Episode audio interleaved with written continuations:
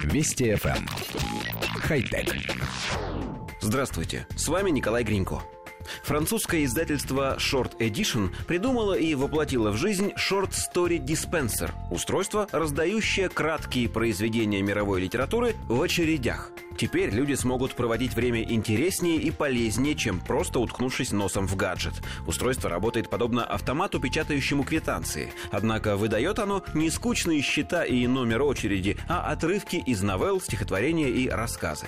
Прибор подключен к базе данных проекта, в которой хранится более 13 миллионов текстов от почти 7 тысяч авторов.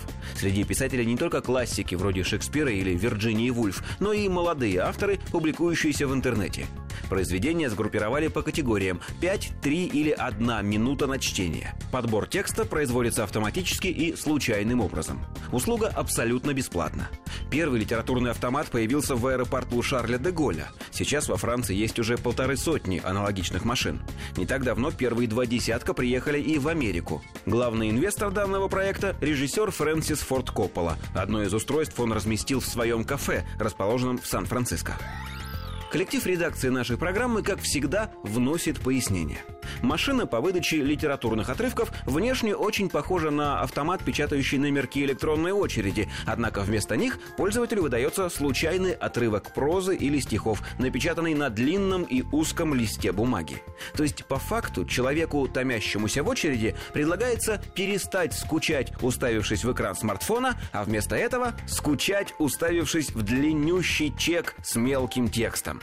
Откровенно говоря, большой разницы мы не видим. Влияние на зрение и осанку примерно одинаковое. Мало того, бумажную распечатку не очень удобно держать, разве что свернуть ее в трубочку, подобно древнему свитку. Мы даже не упоминаем об увеличении расхода бумаги, что с экологической точки зрения совсем неправильно. Но мы видим и плюсы французского изобретения. Во-первых, далеко не у каждого участника очереди может оказаться с собой гаджет с выходом в интернет или мобильной игрой. Вот тут-то и пригодится пятиминутное чтиво, выданное автоматом. А во-вторых, таким интересным образом можно познакомить с литературными шедеврами довольно большую аудиторию, что тоже хорошо.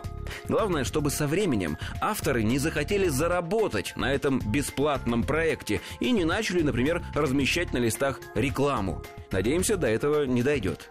Хотя... Вести FM. Эм. Хай-тек.